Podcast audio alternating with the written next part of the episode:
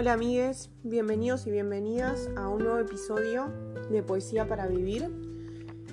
En esta oportunidad vamos a compartirles un texto de Gustavo Ramos, que es un poeta oriundo de Quilmes, que hizo una recopilación de varios de sus poemas,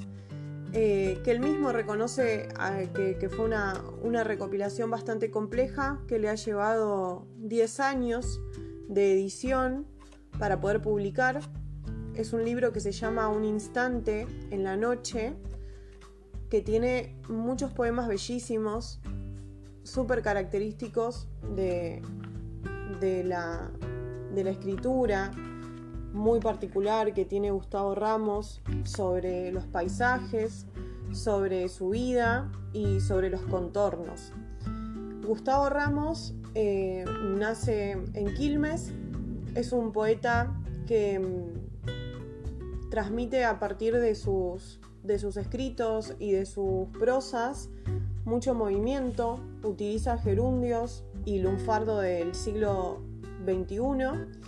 Em, es un aficionado de las plantas, de las líneas, de los insectos, de los bosques, de mm, la naturaleza y él la denomina el magma de la tierra porque es un crítico también del cemento y en sus poesías, puntualmente en este libro que se llama Un instante en la noche, traspola la civilización contra la naturaleza y em,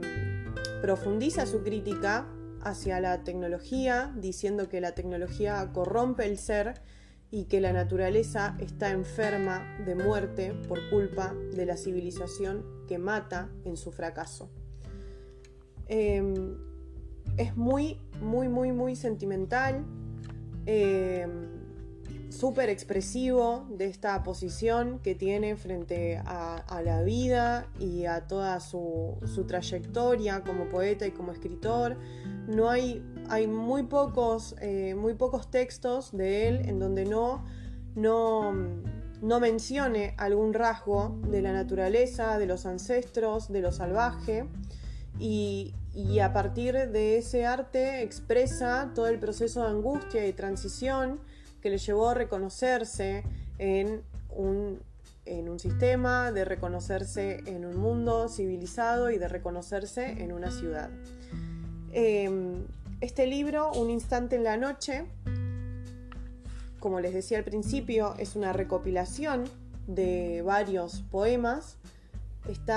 se publicó por primera vez en octubre del año 2012 por la editorial La Otra Vereda. Es una edición bellísima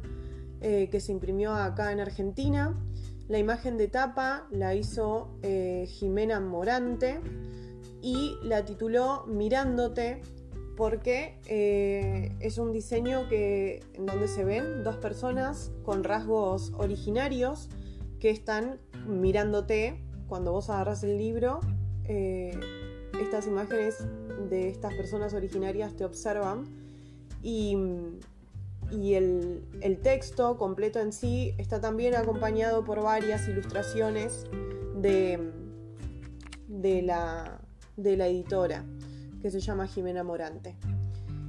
Les voy a compartir una poesía de esta, de esta recopilación que es muy bella, que se llama Esteros de Bruma. Arriba, la luna con una sonrisa de su gato y de Alicia, balanceándose impasible, sobre bosques, sobre el puente de bosques en penumbras, y aquí abajo, la ruta donde la noche se saluda en los esteros, las estrellas, como brillantes mandíbulas, dan dentelladas con fuerza, y yo, subido a un narcotizante micro, solo veo y escribo. Tan lúcido me siento creyendo al crear, al tomar con mis manos esto, robándole al tiempo su porción de olvido. Pues, ¿dónde van las horas que pasan, al igual que esos enormes silos, al igual que esas moles de hierros entrelazados, al igual que esas lucecitas perdidas en el llanto solitario. Solo sé que pasan y se fuman, y solo queda el recuerdo, que no puede, aunque quiere, vanamente volver, volver a ser.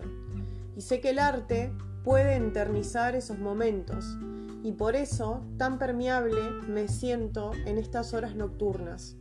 Tantos poros captándolo todo, sumergido en esta oscuridad duda, en esta niebla primigenia que solo deja ver los postes y las vacas que nadan mientras reducimos el paso en una caminera. Y continúo con mi rito, mi vicio necesidad, otra vez hacia el mismo huerto, hacia ese círculo incompleto donde llegué lejos y sembré lo posible y lo deseable en un blanco desierto. Comienza el día y como es una molestia, Amo tanto la noche, la luna, los sucesos de la oscuridad, me disfrazo en las sombras, muto con las nubes. En cambio, al amanecer, vuelvo a ser yo con mis limitaciones, como ahora que escribo torpe sobre esta vida, sobre lo peor, y lo más maravilloso que tiene sobre este riesgo, ese no saber qué pasará después, dónde terminará, cuánto más durará, cuánto falta por ver. Aunque sé de mi finito ser, de esta incertidumbre cierta, de esta constante contradicción, de tanto cambio monótono, de todo lo que queda, de todo lo que queda por pasar, de todo lo que cuesta, igual no voy a soportar hoy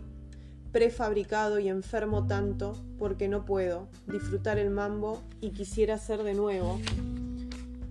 Ser algo que superara esto, esto de ser, una peste consciente, una mente que ya no puede volver a la raíz donde los huesos tallados fueron la fibra primera que unió verbo y carne, idea y materia, porque la sangre fue la culpable de esa inquietud, de esa pelea no resuelta aún, de esa fiebre que se encendió en los sacrificios de esos signos, de esos delirios, de esos cables pelados de las luchas de esos simios que se retobaron y que no buscaron trepar el mismo árbol todo eso lo veo desde el puente de bosques.